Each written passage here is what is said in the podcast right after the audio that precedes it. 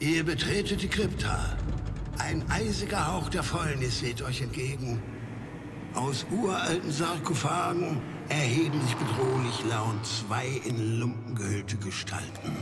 Würfelt Initiative und stellt euch den Gruftschrecken.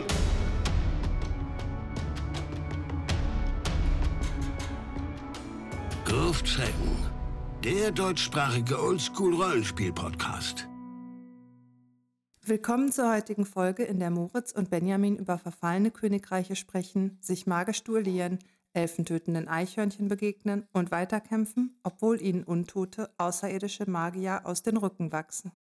Okay, in der dritten Ausgabe des Gruftschrecken-Casts habe ich mir mal etwas gewünscht. Und ich, das ist Moritz. Wir haben ja uns mit dem Magazin Nock beschäftigt, einem sehr aktuellen, sehr schicken Gerät. Und ihr wisst, ich bin alt und war dabei, als die Erde erschaffen wurde. Ich habe auch ein Magazin für diese Ausgabe mitgebracht, und zwar das Magazin Phaidon und natürlich in der Ausgabe 1, so, um sich da mal so langsam ranzutasten. Das Magazin Phaidon ist ein wenig die Urgroßmutter von Nock denn einige Namen werdet ihr vielleicht wiedererkennen. Die grundsätzliche Geschichte dahinter ist, dass die entstand in dieser ersten großen OSR-Welle, wo einfach alle irgendwie beitragen konnten. Und in der Tat, bei dieser ersten Ausgabe waren alle damaligen Größen der englischsprachigen OSR-Szene dabei. Zum Beispiel Jeff Ryans, James Maliszewski, Kelly Thanner,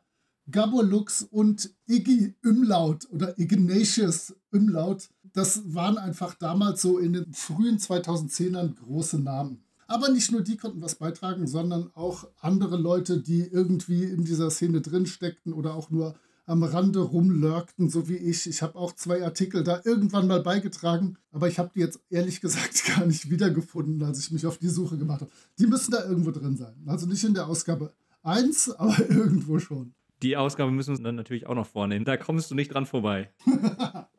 okay. Also neben diesen illustren Menschen, die Dinge beigetragen haben, gab es dann auch immer wieder gute Zeichnerinnen und Zeichner, die da was beigetragen haben. In der ersten Ausgabe beispielsweise sind Illus von Andrew Reyes und von Stefan Poak. Ich spreche ihn einfach immer Stefan Poak aus. Er heißt wahrscheinlich Stephen Poke, aber ich vermute, dass er irgendwelche nordisch skandinavischen Vorfahren hat. Deswegen nenne ich ihn immer brutal Stefan Pork, da muss er jetzt durch. Diese erste Ausgabe vom Fight On Magazine entstand im Frühling bis Herbst 2009. Und danach war das immer so halbjährliche Abteilungen, in denen einfach Artikel gesammelt wurden und dann in diesem Fight On Magazine abgedruckt wurden. Im März 2008 war Gary Gygax verstorben und so war das so das richtige Ding für die OSR-Szene, ihm diese Ausgabe zu widmen. Ihr werdet sehen, spätere Ausgaben sind dann beispielsweise Dave Arneson gewidmet, der nicht sehr viel später verstarb.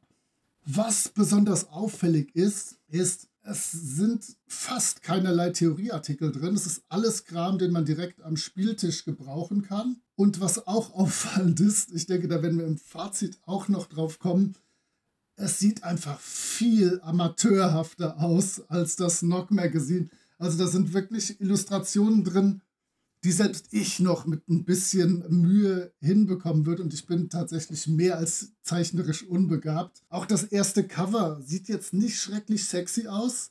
Äh, ich denke, du verlinkst das irgendwie. Es ist im Prinzip ein weißes Blatt mit einem grünen Fight-On-Schriftzug und dem Oberkörper eines Kämpfers, der sein Schwert gen Himmel reckt. Nicht schrecklich auffällig und spektakulär, aber ich finde, es ist nett und effektvoll und hat so einen gewissen amateurhaften Charme. Insgesamt gibt es 13 Ausgaben vom On Magazine und die letzte ist aus dem Herbst 2011. Und dann waren ja, wie ihr mitbekommen habt, knapp 10 Jahre Pause und dann hat das Knock Magazine übernommen. Zwischendurch gab es noch das Knock Spell Magazine was ich auch über ein paar Ausgaben verfolgt habe. Aber ich glaube, auch das ist relativ schnell im Sande verlaufen. In dieser ersten Ausgabe gibt es, wie gesagt, kaum Theorieartikel. Ich gehe mal einfach im Schweinsgalopp durch. Es gibt Zufallstabellen, um Charaktere einmaliger zu gestalten. Es gibt ein neues spielbares Volk. Es gibt zwei ziemlich fette Abenteuer. Es gibt Tipps zum Sandbox-Design. Es gibt neue Klerikersägen. Es gibt einen Artikel zu heiligen Symbolen im Spiel. Es gibt eine Wildnisbegegnung mit Mini-Dungeon. Es gibt einen Kampagnenbeginn für höherstufige und mehr als verrückte Kampagnen. Es gibt Monster und es gibt Artefakte. Bei den Artefakten war ich dann später mal beteiligt, weil das kann man auch so als Sprachfremder noch halbwegs hinbekommen oder so, so einen magischen Gegenstand beschreiben. Das krieg selbst ich hin. Okay, und wir haben uns, wie ihr das gewohnt seid, ein paar von den Artikeln mal genauer angesehen und wollen euch die vorstellen. Gibt es noch irgendwas, was du sonst zu Fidon sagen möchtest? Vielleicht wo und wie man das heute noch kriegt? Ich glaube, man kriegt es über die Webseite, die werde ich natürlich auch verlinken. Also die Webseite des Fight On Magazins gibt es immer noch nach wie vor, kann man einfach darauf zugreifen. Und ich glaube, es gibt das Magazin ganz normal über Lulu zu beziehen. Das heißt, da kann man sich das runterladen oder ich glaube auch eine Druckvariante hatte ich jetzt nicht nachgeguckt. Ich habe nur das PDF besorgt. Doch. Genau, die Ja, meisten okay. kann man auch drucken. Ich habe irgendwie, ich halte das jetzt in die Kamera, ihr könnt das nicht sehen, aber ich habe die Hardcover-Version, die äußerst schicken, jeweils der ersten vier und dann Ausgabe 5 bis 8 gab es als echt schöne Hardcover-Fassungen. Aber wahrscheinlich gibt es die auch irgendwie nur 20 Mal auf der Welt, weil ich glaube, das hat nicht so ein gigantisches Interesse generiert, aber es ist viel Kram drin, den man wirklich gut benutzen kann. Auch Kram drin, den man nicht so gut benutzen kann, aber dazu kommen wir später. Ja, da kommen wir auch noch zu.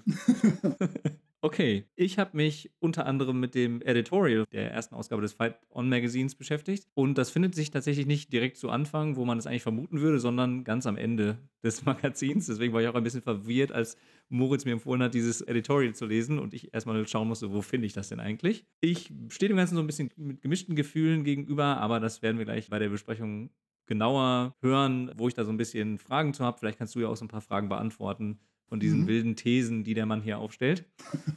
Also, dieses äh, Editorial ist überschrieben mit der Überschrift In the Time of the Broken Kingdom und es ist von Ignatius Umlaut, wenn wir es im Deutschen aussprechen, wahrscheinlich Umlaut, weil es ein Amerikaner ist und die keine Üs aussprechen können. Die Grundthese in diesem ziemlich nostalgischen Text ist eigentlich, dass in den 1970ern alles anders und vor allem alles besser war. Er betont in diesem Text vor allem das übergreifende Gemeinschaftsgefühl der SpielerInnen-Community der 1970er Jahre. Und er beschreibt das so, dass er sagt, naja, man hatte so das Gefühl, Teil eines gigantischen Fantasy-Multiversums zu sein. Und er betont vor allen Dingen, dass es eine ziemlich starke Interaktion zwischen verschiedenen Spielrunden gibt oder gab und verschiedenen Kampagnen. Er zitiert auch Moira Johnston und die beschreibt ebenfalls, dass SpielerInnen sogar ihre Charaktere per Post verschickt haben, um an anderen Spielrunden teilzunehmen, um da Welten zu verteidigen oder auch anzugreifen. Und das Zwischenfazit, was er hier eigentlich zieht, ist, dass man damals nicht nur gemeinsam über die gemeinsamen Spiele redete, sondern dass man tatsächlich auch gemeinsam miteinander spielte. Er sagt im weiteren Verlauf oder schreibt im weiteren Verlauf,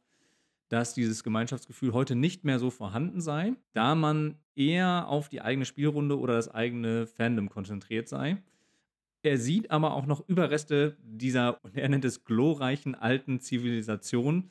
Er sagt, es spielen immer noch Menschen diese alten Spiele, es gäbe immer noch Fantasy-Welten mit unterschiedlichen SpielleiterInnen und Spielrunden, die offen für alle seien. Außerdem sagt er, es gäbe noch SpielerInnen, für die Imagination vor den Spielregeln stehe, Game Master vertrauen würden und kreative Lösungsstrategien dem einfachen Würfeln oder dem Optimieren von Character Builds vorziehen würden. Dann wird er ein bisschen philosophisch und zitiert Aristoteles und sagt, wenn man Dinge gemeinsam tut, ist man ja gewisserweise miteinander befreundet und das sei dann ja auch beim Rollenspiel eigentlich unvermeidbar. Das klingt erstmal so ein bisschen nostalgisch verklärt, würde ich mal sagen, diese Einleitung zu diesem Artikel oder zu diesem Editorial.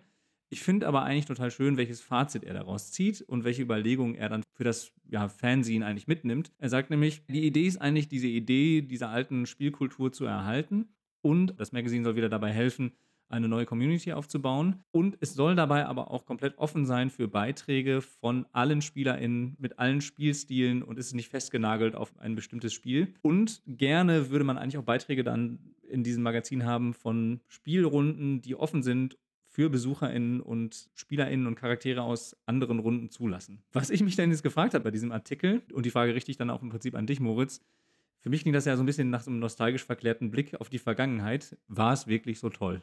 Also erstmal, ich habe mir auch so ziemlich das Identische rausgeschrieben wie du. Meine Kurzfassung ist historisch interessant, aber irgendwie etwas Bock, Bock, Bock. Oder aber auch früher war alles besser, Fragezeichen.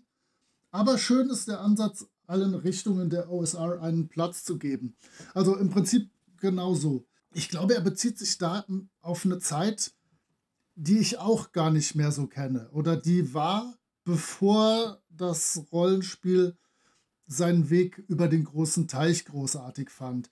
Ich denke, er meint wirklich so die Zeit in den späten 60ern, wo die ganzen Wargaming-Clubs dann zusammenkamen oder wo dann sich Arnesons Blackmoor-Truppe mit Charakteren überschnitt, die da in Gygax Greyhawk stattfand und so.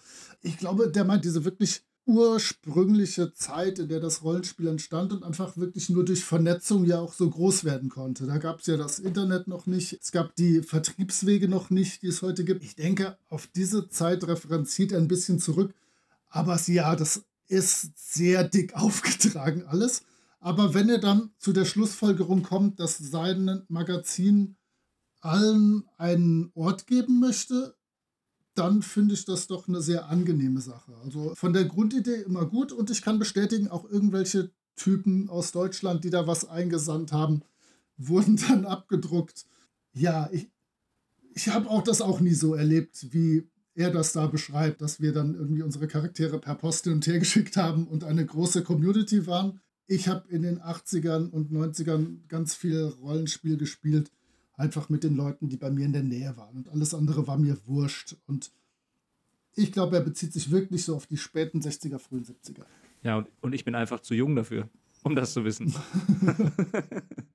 ja, in den späten 60ern, frühen 70ern war ich auch noch fast, fast sehr jung. okay.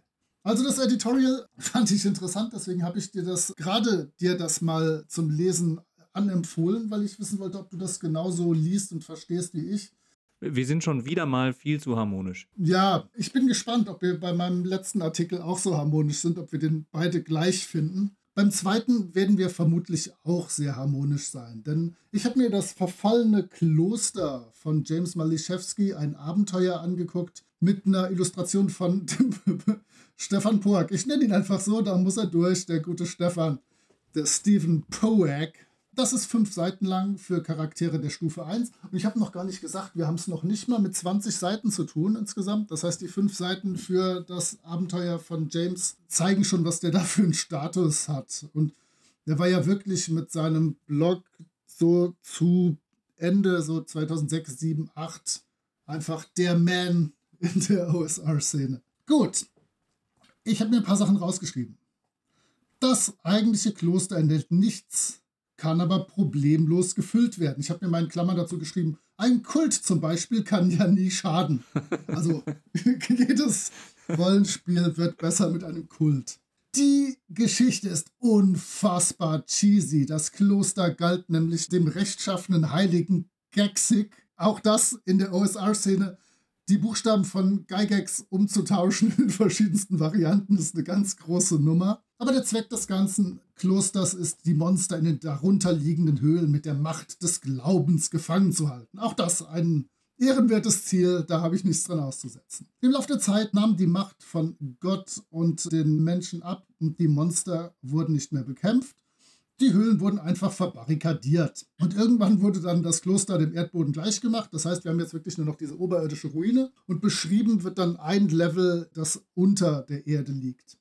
Nun bedroht aber ein junger, böser Kleriker mit einer Bande Goblins die Barrikaden zu entfernen und möchte tiefer in die Höhlen eindringen. Und was er da genau vorhat, man weiß es nicht. Er möchte das einfach tun und vermutlich da die bösen Monster, die da drunter sind, seine Armee einverleiben und irgendwas angreifen. Das machen die ja immer, diese Bösen. Absolut klassisch sind wirklich schöne Gerüchtetabellen. Es geht nichts über Gerüchtetabellen, von denen natürlich nicht immer alle stimmen müssen. Und es gibt wandelnde Monster, wobei auch hier wirklich nur Kampfbegegnungen sind. Schrägstrich, es sind einfach nur Monster 1W6, Kobolde oder was auch immer. Die könnte man ja zum Beispiel auch, wenn wir uns auf unsere letzte Folge beziehen, ein bisschen aufwerten, einfach indem man sich überlegt, was machen eigentlich diese Monster da, was haben die für eine Motivation, vielleicht haben sie irgendwas zu tun. Genau.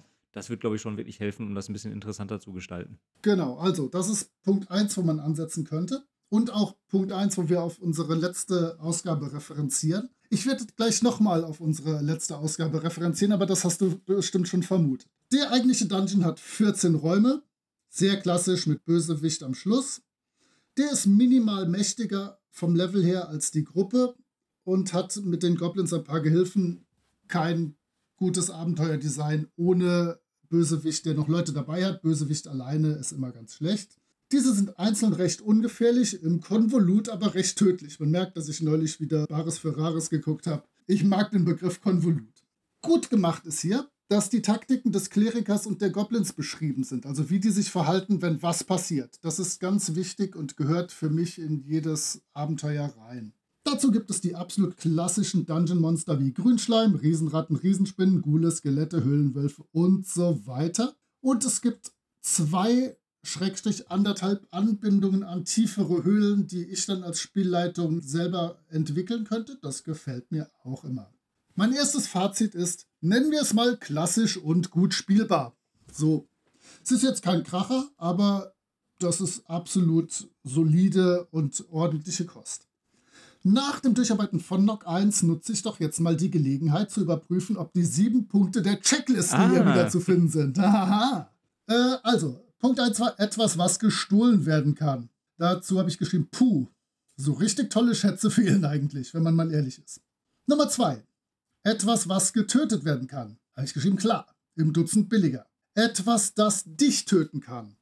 Absolut, es gibt nämlich zwei Save-or-Die-Möglichkeiten, die noch dazu sehr hinterhältig daherkommen, ohne dass ich da vorher als Spielerin irgendwie vorgewarnt wäre. Sowas würde ich jetzt, wenn ich ein aktuelles Abenteuer schreiben würde, definitiv darauf hinweisen, schon vorher, dass sie die Gefährlichkeit abschätzen können. Dann gibt es unterschiedliche Wege, ist Punkt 4. Jawohl, es gibt immer ein, zwei, drei Wege, der ist nicht nur ein langer Schlauch. Etwas, mit dem geredet werden kann, eigentlich nicht. Vielleicht der Endgegner, aber der böse Endkleriker wird doch meistens doch eher mit Schwert und Co. besiegt, anstatt mit dem Mund. Etwas, das manipuliert werden kann, ja, super. Zwei Dinge kann man da manipulieren und es ergibt sich etwas daraus, was ohne diese Manipulation nicht passiert. Das finde ich auch immer sehr wichtig und sehr schön in Abenteuern. Und etwas, was vermutlich nicht gefunden wird, yo, das ist ein fetter Geheimraum, aber ich bin sicher, dass 97% aller Abenteurergruppen das nicht hinbekommen werden. Wahrscheinlich werden sie noch nicht mal finden, wo dieser Geheimraum ist und dann werden sie nicht darin eindringen können. Auch da wären vielleicht ein, zwei, drei Hinweise im Verlauf des Dungeons ganz nett. Und mir gefällt sehr gut, dass eigentlich der Böse sein Ziel gar nicht erreichen kann, nur dadurch, dass die Abenteurergruppe da sich aufmacht und ihm das Hindernis aus dem Weg schafft, kann er überhaupt erst an sein Ziel gereichen. Also sicherer wäre das, wenn die Gruppe eigentlich gar nicht in den Dungeon hineingehen würde und einfach sich oben hinsetzen und sich mit ihren Schwertern die Fingernägel schneiden würde. Also insgesamt stabiler Dungeon. Bei den sieben Punkten der Checkliste gibt es ein, zwei, drei Sachen, wo man noch nachbessern könnte, aber die ist ja jetzt auch nicht die Bibel des Dungeon Designs sondern nur ein Ansatz, wie dieser Autor das macht. Aber ein gutes Abenteuer, nicht überragend, aber gut leitbar und gut spielbar. Ja, dem würde ich mir auch anschließen. Ich würde auch sagen, das ist ein solides Abenteuer, das man sicherlich gut spielen kann. Ich würde allerdings auch, wie du es gerade schon gesagt hast, ein paar Dinge ändern und, glaube ich, auch die Tödlichkeit deutlicher kommunizieren an die SpielerInnen. Also, dass wir nicht diese Save-or-Die-Mechaniken haben, wo Charaktere einfach sterben, ohne zu wissen, was überhaupt passiert ist. Das würde ich auch so halten. Hast du auch einen Blick geworfen auf die zwei Monster, die es noch dazu gibt? Also die neu entwickelten Monster, die der Autor hier an den, an den Start bringt? Äh, nein, sag mir was zu denen. Ich blätter mal gerade unauffällig hin. Aber was ist dir aufgefallen? Ich hatte mir nur die Todesmade angeguckt und hatte mir dann noch ein bisschen was gehighlightet. Also aufgeblähte weiße Würmer, die so groß sind wie Pferde und die dann durchaus mal Halblinge und kleinere Charaktere verschlucken können und diese dürfen sich dann aus dem Magen der Todesmade wieder herauskämpfen. Und das fand ich zumindest interessant, dass hier vielleicht noch ein bisschen interessante Kampfinteraktion möglich ist mit diesen neu entwickelten Monster. Ja, wobei ja das Abenteuer für Charaktere der Stufe 1 ist. Das heißt, die haben maximalst 8 bis 10 Trefferpunkte und die Säure im Magen macht nur ein W4 Punkte Schaden, weist das Abenteuer extra darauf hin, sodass man etwas Zeit hat, sich da noch rauszukämpfen. Ich glaube, das könnte ein sehr schnelles Ende in dieser Todesmade werden. Aber theoretisch könnte der Halbling wieder rauskommen. theoretisch. Und du hast jetzt dir selber die perfekte Überleitung gemacht. Ich bin ein bisschen beeindruckt. Inwiefern eine perfekte Überleitung, um jetzt nochmal weiter über Monster zu sprechen? Damit du ein bisschen weiter über Monster sprechen ja, kannst, richtig. Also, ich rede über den Artikel Creepies and Crawlies. Der ist von Andrew Rice und Jeff Reens. Ich hoffe, ich spreche die Namen einigermaßen richtig aus. Und das ist eigentlich eine Sammlung von verschiedenen Monstern. Ich habe mir ein paar von denen ausgewählt, die mir besonders gut gefallen haben und ich werde auch so ein bisschen erklären, was mir an denen besonders gut gefallen hat. Du darfst natürlich auch gerne noch ergänzen und vielleicht noch das ein oder andere Schmankerl an unsere HörerInnen herantragen. Auf jeden Fall. Das erste Monster oder das erste Wesen, was ich mir ausgesucht habe, ist der oder die einarmige Gundar. Oder Gondar, würde man wahrscheinlich sagen im Deutschen. Es handelt sich dabei um einen grünhäutigen Riesen oder eine grünhäutige Riesin mit vier Beinen und nur einem einzigen Arm, der ihm oder ihr aus der Brust wächst. Man kann sich nicht an ihn oder sie heranschleichen, weil er sie den Oberkörper um 180 Grad drehen kann. Und das Interessante eigentlich an diesem Monster ist, dass es gar nicht so darauf aus ist, mit den Charakteren zu kämpfen, sondern ist eigentlich immer auf der Suche nach einer guten Schneiderin, weil es halt nun mal einen sehr speziellen Körperbau hat und deshalb auch spezielle Anforderungen an Kleidung. Und wenn wir uns da so ein bisschen so rückbeziehen auf den Artikel aus dem Knock Magazine, wo es ja darum ging, auch Monsterbegegnungen interessanter zu machen, finde ich das hier schon mal sehr schön, dass es direkt so angelegt ist, dass dieses Monster eine klare Motivation hat, die abseits von der SpielerInnen-Interaktion ja eine Rolle spielt. Oder anders gesagt, es hat eine klare Motivation, abseits davon mit den SpielerInnen zu kämpfen. Und das bietet wieder interessante Möglichkeiten der Interaktion. Dieses Monster könnte ja auch den SpielerInnen Aufträge geben, bestimmte Stoffe zu suchen oder für sie Kleidung heranzuschaffen oder könnte vielleicht auch einen Schneider, eine Schneiderin entführen ich finde, da fallen einem direkt ein paar kreative Ideen ein, wie man dieses Monster gewinnbringend am Spieltisch einsetzen könnte. Und es kann nicht überrascht werden oder heimtückisch angegriffen werden, weil es sich angeblich auf seinen vier Beinen so schnell drehen kann. Das würde ich natürlich auch gerne sehen. Ja, super Monster, auf jeden ja, Fall. Ja, finde ich auch super. Dann als nächstes habe ich mir die Dingoreens ausgesucht. Kleine Dachsartige Kreaturen, die man in Wüsten und Mooren findet. Von den Spielwerten gar nicht so interessant, finde ich, oder jetzt als Monster, das man bekämpfen müsste. Diese Wesen haben Angst vor Feuer und sind eigentlich auch keine gefährlichen Gegner. Aber Riesen und Oger haben Angst vor ihnen, weil sie ihnen nämlich an den Füßen und Knöcheln nagen und sie am Stampfen hindern. Und ich sehe da direkt wieder viele Möglichkeiten der SpielerInnen-Interaktion mit diesen Wesen. Ich habe mir überlegt, was könnte man damit machen? Als Spielerin würde ich mir überlegen, naja, man könnte eines dieser Wesen fangen, um in den Schatzhort einer Riesin eindringen zu können. Oder man könnte eines dieser Wesen zähmen, um es für den Fall der Fälle dabei zu haben falls man mal auf einen Riesen, eine Riesin trifft. Ich denke, da lassen sich bestimmt auch noch mehrere Dinge finden, was man da mit diesen Wesen anstellen könnte. Und ich fand einfach schön, dass das nicht so eine Kreatur ist, die man direkt irgendwie bekämpfen möchte oder besiegen möchte, sondern dass man die sich eigentlich zur Hand nehmen möchte als Werkzeug in Anführungsstrichen, um andere Dinge erreichen zu können. Wobei die als Special Characteristic mean mit Ausrufezeichen hat. Also, die sind, glaube ich, äußerst übellaunig. Da musst du erstmal gucken, dass du die irgendwie gezähmt kriegst. Ja, aber das ist dann ja der Kreativität der SpielerInnen überlassen, wie sie dann damit umgehen wollen oder wie sie das schaffen wollen. Ich finde es auf jeden Fall super. Übrigens, insgesamt noch sehr cool, dass die immer die Intelligenz, also nicht mit einem Wert angegeben haben, sondern halt highly intelligent oder unintelligent, dass ich als Spielleitung schon mal einschätzen kann, wie die sich verhalten werden. Sind die von Instinkten geleitet? Sind die schlauer als ich selber oder wie muss ich die darstellen? Das gefällt mir gut. Ja, mir gefällt das auf jeden Fall auch. Und das letzte Wesen, was ich mir ausgesucht habe, ist das Sumpfbiest. Eine riesige, schuppenbewehrte Kreatur, die einem gigantischen Echsenmenschen ähnelt. Dieses Wesen spricht nur drakonisch und hat daher sehr gute Beziehungen zu Drachen. Deswegen kennt dieses Wesen auch besondere Geheimnisse, die sonst niemand kennt. Und auch da gibt es wieder schöne Interaktionsmöglichkeiten abseits des Kampfes. Man könnte zum Beispiel in den Sumpf reisen, um eines dieser Biester zu befragen. Was will es wohl als Gegenzug dafür haben? Da gibt es wieder Möglichkeiten, den Plot voranzutreiben. Und was ich auch sehr interessant finde, naja, die meisten Leute sind halt nicht zurückgekehrt von dieser Queste, dieses Wesen zu befragen. Da könnte man sich ja auch dann überlegen, woran das liegen könnte. Und vielleicht gäbe es da auch noch Möglichkeiten, da interessante Pfade für die eigene Kampagne aufzuschlagen oder zu eröffnen. Ja, das wäre so meine Auswahl aus diesem kleinen Monster-Kapitel dieses Magazins. Vielleicht hast du ja noch was zu ergänzen. Insgesamt kann ich vielleicht noch ergänzen, dass das eine äh, Rubrik ist, die man dann in den folgenden Fight-On Magazines immer findet. Also es gibt dann immer eine Sammlung von Monstern und eine Sammlung von magischen Gegenständen oder Artefakten. Ich habe mir zwei ausgesucht, wo ich sicher war, dass du die aussuchen würdest, aber ich bin da, glaube ich, etwas einfacher gestrickt. Ich habe einmal den Brain Golem, ein Golem aus Gehirnen zusammengesetzt und der ist einfach nur gut, weil der hat als Gesinnung nicht Neutral Evil, sondern Neutral Malevolent. Also der ist einfach ein super Gegner. Und eins, wo ich noch nicht mal übersetzen könnte, Squirrel kriege ich hin, aber ein Unseelie Squirrel, das ist nicht direkt untot, aber es ist irgendwie ein bösartiges, kleines, grünes Vieh, giftig. Sein Gift tötet Elfen auf der Stelle wird manchmal von Tulen, das ist eine Mischung aus Troll und Ghoul, als Kampfmittel eingesetzt. Also die finde ich ziemlich geil. Und wie gesagt, deren Gift tötet Elfen, wenn sie ihren Rettungswurf nicht schaffen, sofort und auf der Stelle. Und sie sehen so schnuffelig aus.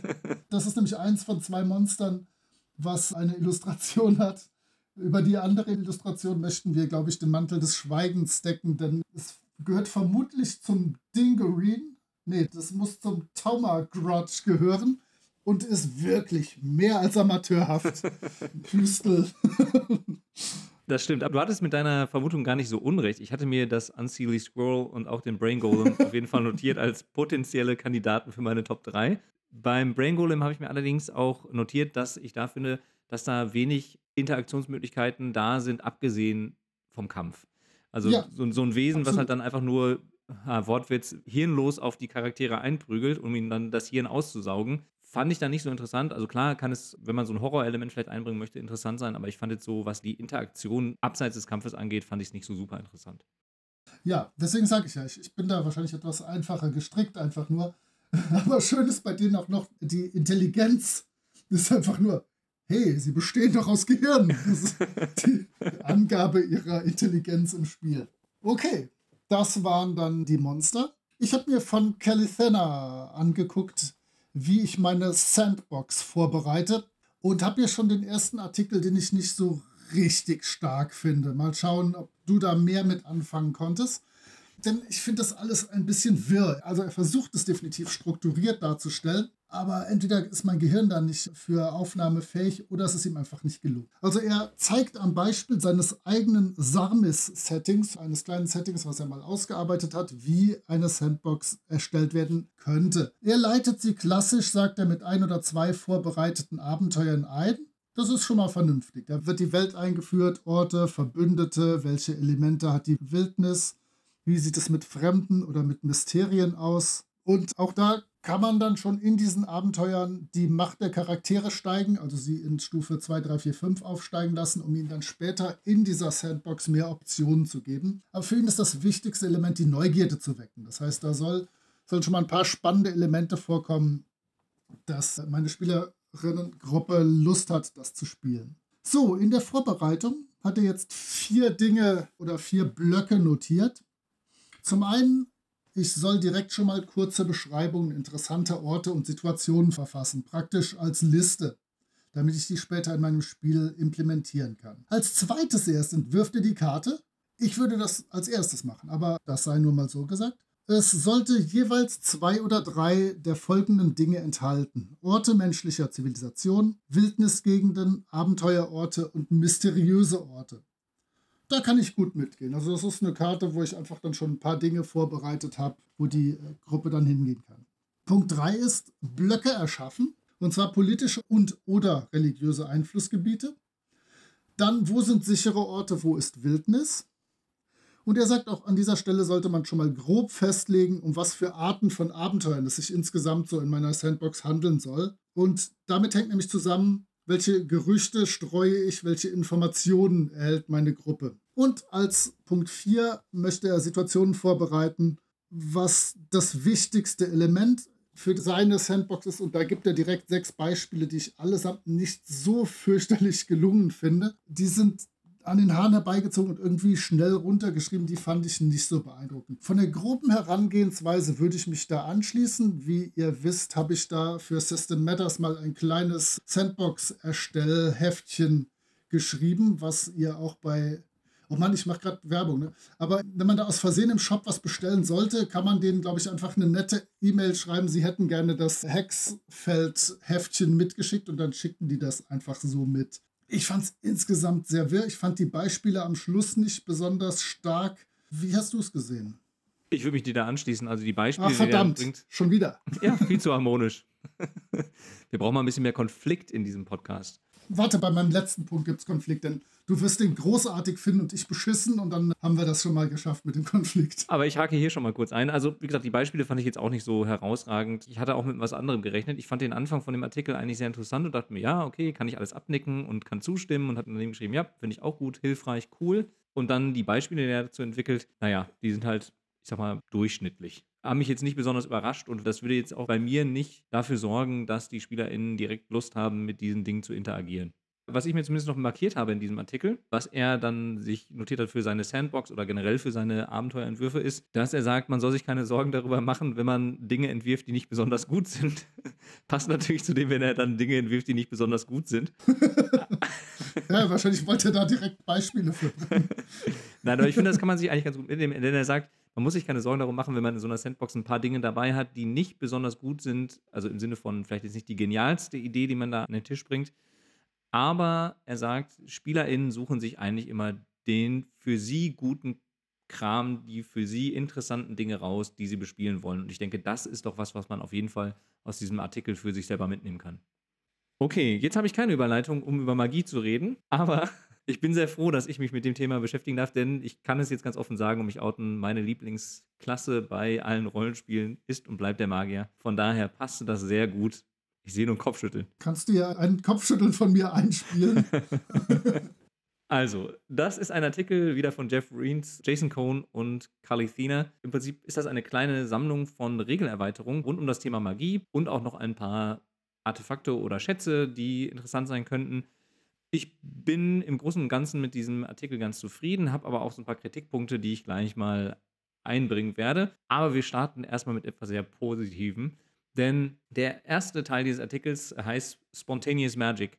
Und es geht darum, einfach Magierinnen magischer erscheinen zu lassen. Und ich finde das richtig, richtig cool, diese Idee, die hier eingebracht wird. Denn es wird einfach gesagt, jeder Magier, jede Magierin kann kleinere Effekte wirken, die dem Zauberspruch entsprechen, den sie memoriert hat oder memorisiert hat. Ich war mir nicht ganz schlüssig, wie das im Deutschen übersetzt wird. Gelernt gelernt hat. Ja, wir umgehen das ganz einfach. Zum Beispiel könnte er sie kleine Flammen erzeugen, wenn sie sich einen Feuerball oder er sich einen Feuerball eingeprägt hat. Jemanden zum Gehen bringen, wenn man den Zauberschlaf vorbereitet hat.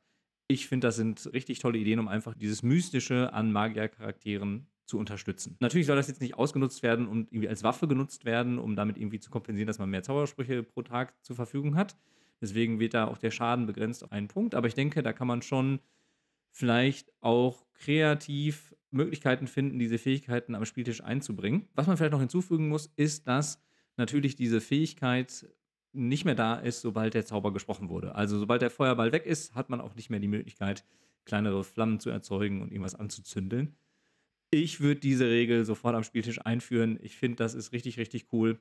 Ich kann mir sofort vorstellen, wie das laufen kann und dass das den Magier-SpielerInnen auf jeden Fall auch sehr viel Spaß machen wird, sich da Dinge einfallen zu lassen. In D&D 5 findet das sich ja heute eigentlich auch schon mit den Zaubertricks. Das ist ja im Prinzip nichts anderes. Ich denke, das kann man so unterschreiben und direkt am Spieltisch anwenden. Finde ich super. Was ich nicht so super finde, sind die Regeln zum Counterspelling. Im Prinzip sind das Regeln, um gegnerische Zaubersprüche zu unterbinden. Man würfelt mit 2w6 und der Stufenunterschied der beiden Charaktere oder der Magieanwenderin bestimmt dann die Boni und Mali. Man kann Zauberplätze opfern, um besser Zauber unterbinden zu können. Das ist eine ganz interessante Idee. Ich finde aber, das bremst eigentlich das Spiel nur aus. Es wird noch mehr gewürfelt an dieser Stelle und im Endeffekt sorgt es dafür, dass weniger passiert. Also ein Zauber findet einfach nicht statt und das fand ich dann irgendwie ein bisschen langweilig. Wie siehst du das? Ich glaube, dass dieser Punkt 2, die Kontersprüche, wie ich es mal wieder geschmeidig übersetzt habe. Wunderschön. Die Vorbereitung für Punkt 3 magische Duelle ist. Also erstmal zu der Spontanmagie habe ich mir auch mal ein Plus so daneben geschrieben zu meinen Anmerkungen. Und ich glaube, der Punkt 2 ist ohne Punkt 3 uncool. Aber um Punkt 3 zu haben, brauche ich ja diesen Mechanismus des Konterspruchs, des Counterspells. Deswegen finde ich es okay. Aber sonst, wenn ich nur den verwende und es nicht dann auf die magischen Duelle rausläuft, finde ich es auch echt langweilig. Und ja, es ist so, so ein Verhinderungsdings. Genau. Was keinen Spaß macht. Es ist ein bisschen so das Attacke-Parade genau. der Oldschool-Geschichte. Richtig. Ja, genau. Und diese magischen Duelle, die du jetzt schon angesprochen hast, die finde ich wiederum richtig interessant und cool. Es geht darum, dass sich zwei MagierInnen duellieren. Sich allerdings freiwillig darauf einlassen. Das finde ich auch richtig gut. Also man kann niemandem ein Duell aufzwingen, man muss sich darauf einlassen, man fordert jemanden zum Duell und er oder sie stimmt zu. Dann beginnen sofort magische Entladungen zwischen den beiden Duellantinnen hin und her zu zischen und die ZuschauerInnen können auch nicht eingreifen. Und dann würfelt man auch 2w6 und addiert die eigene Stufe. Und auch hier kann man wieder Zauberplätze opfern, um Boni für den Wurf zu ergattern. Bei Gleichstand geht es einfach in die nächste Runde. Aber bei allen anderen Würfen würfelt der Gewinner auf einer Tabelle mit 2w6 und das Ergebnis wird nochmal modifiziert, falls man einen gewissen Stufenunterschied oder einen Trefferwürfelunterschied zu der Gegnerin hat. Und durch diesen Zufallsfaktor, durch diese Tabelle, auf die dann gewürfelt wird, kommt auf jeden Fall so ein bisschen Chaos mit in das Spiel rein, was ich sehr interessant und sehr begrüßenswert finde. Ich habe mal so ein paar Effekte ausgewählt, die bei der Verliererin dann auftreten können. Zum einen kommt einfach nur Rauch aus den Ohren, was sicherlich demütigend ist, sonst aber nicht besonders schädlich. Krassere Effekte sind ja schon, dass der oder die Verliererin in ein zufälliges Säugetier verwandelt wird oder um einige Jahre altert und Attributspunkte verliert, sehr viel Schaden bekommt und Stufen verliert und dadurch vielleicht zu einem untoten Wesen werden kann, vielleicht auch zu einem Gruftschrecken, wer weiß. Und das maximale Ergebnis wäre, dass der oder die Verliererin einfach explodiert und alle im Umkreis von drei Metern ebenfalls Schaden bekommen. Ich fand diese Idee der magischen Duelle wirklich, wirklich cool, gerade weil es eben ein optionales Element ist und vor allem auch optional im Spiel ist, denn man muss sich ja darauf einlassen. Ich finde, das hat direkt so Vibes von Harry Potter. Da gibt es ja einige Szenen, wo sich magisch duelliert wird. Oder die Hexe und der Zauberer. Mir hat es auf jeden Fall sehr viel Spaß gemacht, das zu lesen. Und ich kann mir auch vorstellen, dass das mal bestimmt richtig cool sein kann am Spieltisch ich glaube, wenn man es jetzt immer und immer und immer benutzt, wird es auf die Dauer langweilig. Aber so finde ich das eine ganz tolle Idee. Ja, das möchte ich unterstreichen. Passt natürlich wirklich nicht in alle Kampagnen, wenn du sehr an deinem Charakter hängst und dann am Schluss, wenn dieser Charakter das Duell verliert und du bei einer 12 auf 2w6 explodierst, ist das ja echt ziemlich riskant. Aber dadurch, dass beide KontrahentInnen einwilligen müssen, finde ich das eigentlich ganz cool. Ich kann mir das ganz ehrlich in keiner meiner Spielrunden aktuell vorstellen, aber ich finde es cool. Also deswegen würde ich das fast mal eine Runde vorstellen. Vielleicht gibt es ja Leute, die sich das zutrauen. Wäre auf jeden Fall interessant. Du hast ja gerade schon von der Zahl 12 gesprochen. Jetzt reden wir über einen magischen Gegenstand, der ebenfalls etwas mit der Zahl 12 zu tun hat, nämlich über den Ring der 12. Es ist ein Ring mit 12 Mondsteinen, der hier vorgestellt wird, der es der Trägerin oder dem Träger erlaubt, 12 Kopien seiner selbst herbeizurufen, die einen Auftrag erfüllen. Danach bleiben sie allerdings existent und verfolgen ihre eigenen Ziele. Und diese Einstellung, die die jeweiligen Klone nach der Erschaffung gegenüber dem oder der Erschafferin haben wird ausgewürfelt und diese reicht von Zuneigung bis zu mörderischem Hass. Ich finde, das ist ein Gegenstand, der durchaus die Kreativität der Spielleitung fördern wird, dahingehend, was denn diese Klone dann anstellen, wenn sie erstmal frei sind. Und was natürlich auch zu interessanten Verwechslungsgeschichten führen kann. Ich finde, dieser Gegenstand passt super zu dem Artikel, den wir aus der ersten Ausgabe des Knock Magazins besprochen haben, Battered Treasure. Ich finde, das ist ein schöner, mächtiger Gegenstand, aber mit einem deutlichen Nachteil, einer gewissen Gefahr, wenn man ihn benutzt, der außerdem wieder jede Menge narrative Interaktionspunkte bietet, der gefällt mir richtig gut. Nicht so gut gefällt mir der zweite Gegenstand, der vorgestellt wird, das Idol der Irisante. Also vielleicht mal vorab, ich glaube, wenn man diesen Gegenstand einsetzen möchte, sollte man das vorher mal mit seiner äh, Spielgruppe besprechen, ob man das wirklich machen möchte oder ob alle damit okay sind. Denn mit dieser kleinen Statuette einer tanzenden Frau kann man das Liebesleben der Charaktere beeinflussen.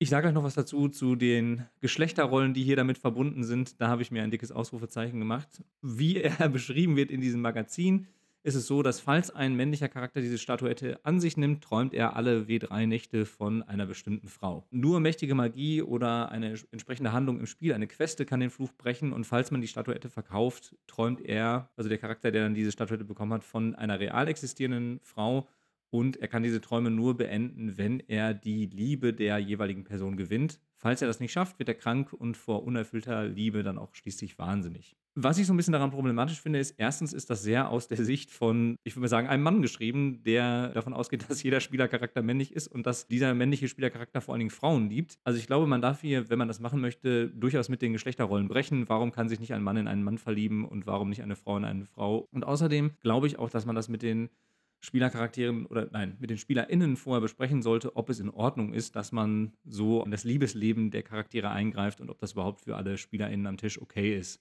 solche Dinge einzubinden. Mit den Charakteren kannst du das natürlich auch besprechen. Das auch, ja. ich tue mich sowieso gerade bei so, so klassischen Oldschool-Kampagnen unfassbar schwer, da noch amouröse Liaisons reinzubringen. Das ist halt echt schwierig. Das ist jetzt einfach eine Geschmackssache. Ich habe sowas gerne in anderen Systemen, in anderen Settings. Aber wenn ich gerade irgendwie so eine Oldschool-Sandbox spiele, habe ich einfach einen anderen Fokus. Ja, und wenn, genau, ich sowas einbaue und da dann noch durch einen Gegenstand eingreifen möchte, dann hätte ich das schon gerne etwas moderner und interessanter beschrieben. Aber du bist da was auf der Spur. Diese erste Phase der OSR war einfach ein alte weiße Männer-Ding und das sind noch ältere weiße Männer, als ich es schon bin. also, das ist wirklich so ein Jungs-Sandkasten. Das beginnt sich langsam zu verändern und da freue ich mich sehr drüber. Vielleicht finden wir demnächst mal ein cooles Abenteuer oder so von einer Frau. Mal schauen. Und man darf ja auch, wenn man es dann eben aus heutiger Perspektive liest, diese Sachen auch ruhig kritisch lesen und vielleicht auch hinterfragen und auch einfach abändern. Da hindert einen ja niemand dran. Ich hatte ja Probleme in der letzten Ausgabe mit dem Charaktertyp Ziege. Schaf? Schaf. Ziege. Schaf. Genau, da könnte man nämlich statt Schafen Ziegen spielen und dann hatten wir dann dieses männliche Schaf, weibliche Schaf-Problem nicht. Das wäre doch schon direkt ein Fix dafür. Sehr gut. Wir erweitern unseren Bauernhof um Ziegen. Genau. Bist du fertig sonst? Ich wäre fertig damit, ja, genau. Sehr gut. Denn du hattest deinen letzten Artikel mit nicht so gut begonnen und ich möchte mit nicht so gut weitermachen ich hatte mir den Artikel zu The Space Wizards, zu den Raummagiern ausgesucht von Paul, ich vermute mal, es wird Chig ausgesprochen. Es klingt irgendwie ungarisch C-Z-E-G-E. -E, und dachte, wow, das sieht spannend und interessant aus. Und habe dann auch reingelesen und fand die Einleitung klasse. Denn diese Space Wizards können in eine hochstufige Kampagne implementiert werden und sollen das Spielgefühl früherer Kampagnen wieder zum Leben erwecken. Denn, wie wir alle wissen, auch in Greyhawk und Blackmoor gab es jede Menge abgefahrenen Kram wie abgestürzte Raumschiffe und so. Also, ich war erstmal begeistert. Aber dann hörte diese Begeisterung schnell auf. Spätestens bei der völlig durchgeballerten Vorgeschichte, alleine schon die Namen dieser Space Wizards Schukalest, Leibogar, Kagda und Ennager, da war ich schon fast raus. Und das führt zu großen magischen Problemen und die Frauen sind mittlerweile auf dieser Welt alle steril. Und ich möchte euch den ganzen Kokolores ersparen, aber euch die zweieinhalb coolen Sachen mitgeben, die in diesem Teil vorkommen. Denn diese Space Wizards leben mittlerweile auf den Rücken der Magier und Magierinnen, die auf der Erde leben, und sie geben ihnen ihre Magie. Sehr schön ist, wenn ich jetzt dann als Magier einen Zauberspruch wirke, bewegt sich die Leiche auf meinem Rücken und macht irgendwie spooky Grimassen und Armbewegungen und so, die diese Magie dann wirkt. Das finde ich ziemlich lässig. Und es gibt das Horror-Log. Wie würdest du es aussprechen? Also auf jeden Fall eine Zeitveränderungsmaschine und die kann sogar die Zeit anhalten. Das haben dann diese Space Wizards auch getan und das führt dazu, dass auf der Welt alles angehalten ist. Nur die Menschen, die haben das irgendwie nicht so richtig mitgekriegt. Die machen noch so ihre Dinge, was Menschen halt so tun das Meer liegt halt völlig unbewegt oder ist in der Welle erstarrt und der Wind säuselt nicht mehr, die Bäume rauschen nicht, aber die Menschen tun Menschendinge und Jetzt ist natürlich das Ziel vermutlich, was ich in dieser Kampagne dann haben würde, dieses Zeitmoped wieder zu betätigen und die Zeit neu zu starten, damit meine Welt wieder normal agieren kann. Und dabei habe ich halt immer, so ich denn Magie wirken wollen würde, so eine Leiche in meinen Rücken implementiert, die komische Dinge macht, wenn ich Magie wirke. Völlig durchgeknallter Quatsch. Ich fand die Grundidee so schön, ich glaube, ich muss mal selber, wenn mir irgendwann langweilig ist und ich mal Zeit habe, irgendwie so komische, hochstufige Dinge schreiben, die vielleicht noch mehr Hand und Fuß haben. Hast du da irgendwas Positiveres mitnehmen können, vielleicht? Also ich war ehrlich gesagt genauso verwirrt von den Namen wie du und habe mir gedacht, was, Moment, wer, wer hat wem was angetan? Ich komme nicht mehr mit. Aber ich fand eigentlich diese symbiontenhafte Beziehung, die dann die Leichen oder die, ja, die körperlichen Überreste dieser Space Wizards dann, oh, jetzt habe ich den Satz nicht mehr richtig zu Ende gebracht. Ja, das, äh, Ja. das musst du nicht rausschneiden. Das wird bei diesem Artikel zwangsläufig nicht ausbleiben. Meine Notizen sind auch immer nur so, so halbe Sätze. Ich habe dann, äh, denn ähm, ja, die Magier tragen die Tod äh, Raummagie auf ihrem Rücken, um Magie zu wirken. Äh, also das habe ich mir tatsächlich so rausgeschrieben, weil ich verwirrt war. Ja, also nochmal zurück zu meinem Satz. Ich fand diese symbiontenhafte Beziehung, die diese körperlichen Überreste der Space Wizards mit den Magiern eingehen, das fand ich interessant. Da könnte man bestimmt was Interessantes draus stricken, gerade wenn man dann so auch Elemente einbindet, dass vielleicht auch dieser Leichnam versucht, die Kontrolle zu übernehmen über den Spielercharakter. Sowas kann ich mir gut vorstellen.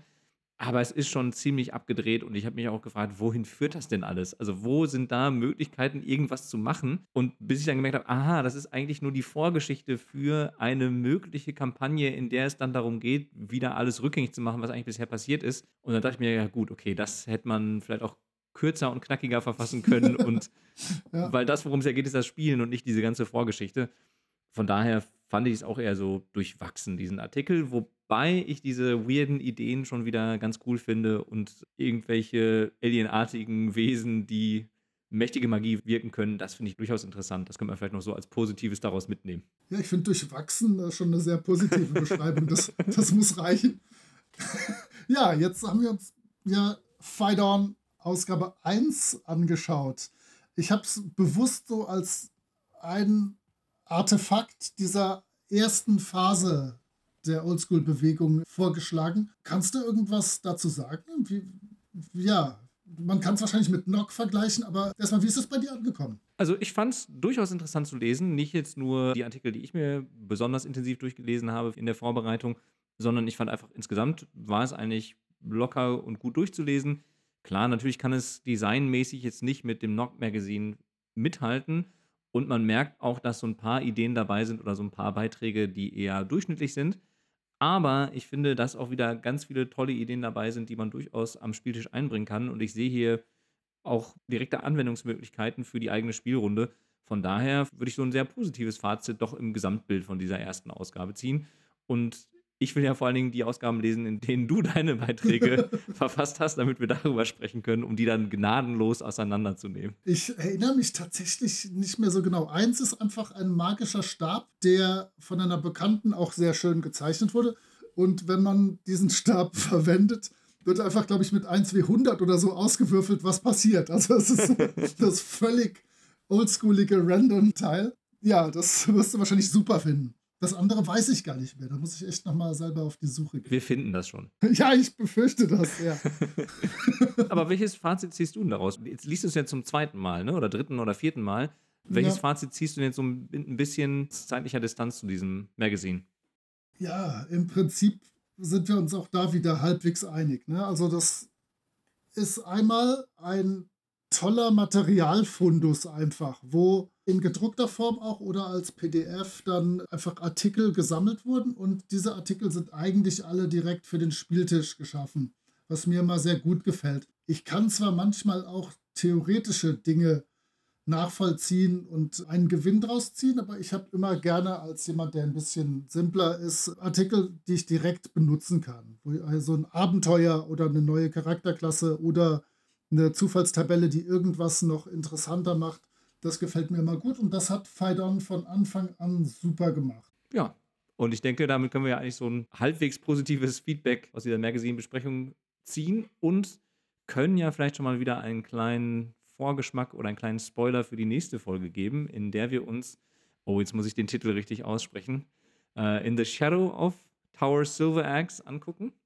Richtig? Korrekt. Ich habe es neben mir liegen ausgedruckt, deswegen kann ich das direkt so bestätigen. Und ihr habt es vielleicht schon mitgekriegt, der Plan ist jetzt, dass wir von nun an immer abwechselnd uns jeweils eine Hausaufgabe aufgeben oder einen Artikel oder einen, ein Buch oder ein was auch immer auswählen. Heute habe ich mal wieder was Älteres gemacht. Das Tower Silver Axe, ich weiß gar nicht, es ist glaube ich aus 2021 sogar. Mhm, oder? Oder ziemlich aktuell. 22. Also es ist ein aktuelles Abenteuer für die Old School Essentials, OSI. Ich muss mal überlegen, womit ich danach wieder um die Ecke komme. Ich werde sicher irgendwas Obskures finden. Ich glaube, es wird mal Zeit für richtig alten Scheiß. Ja, wir könnten zum Beispiel die erste Auflage des Osric-Regelwerks von 2006 uns einfach angucken, was im Prinzip nur der Spielleiterteil von AD&D 1 in komprimierter und unfassbar langweiliger Form ist. Das wäre doch mal was. Ich überlege mir das. Klingt richtig spannend. Ich freue mich schon ja. auf, auf, äh, ja. auf Folge 5. ja, also Folge 4 wird noch gut. Und Folge 5 könnt ihr dann überspringen. In dem Sinne können wir dann für heute einen Schlussstrich ziehen und enden. Ciao.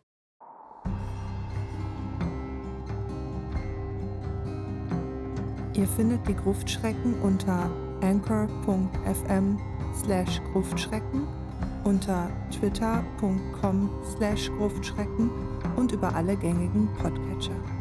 Vielen Dank an Sascha von Yellow King Productions für die Produktion des Intros.